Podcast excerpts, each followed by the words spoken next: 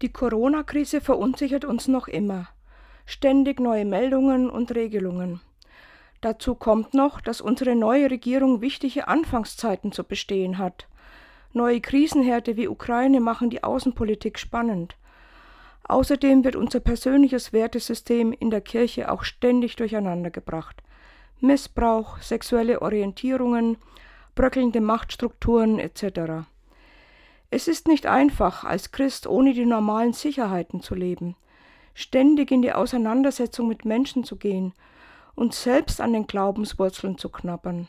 Angesichts der unsicheren Welten um uns herum hilft uns vielleicht der Satz aus dem Hebräerbrief. Glaube aber ist, feststehen in dem, was man erhofft, überzeugt sein von Dingen, die man nicht sieht.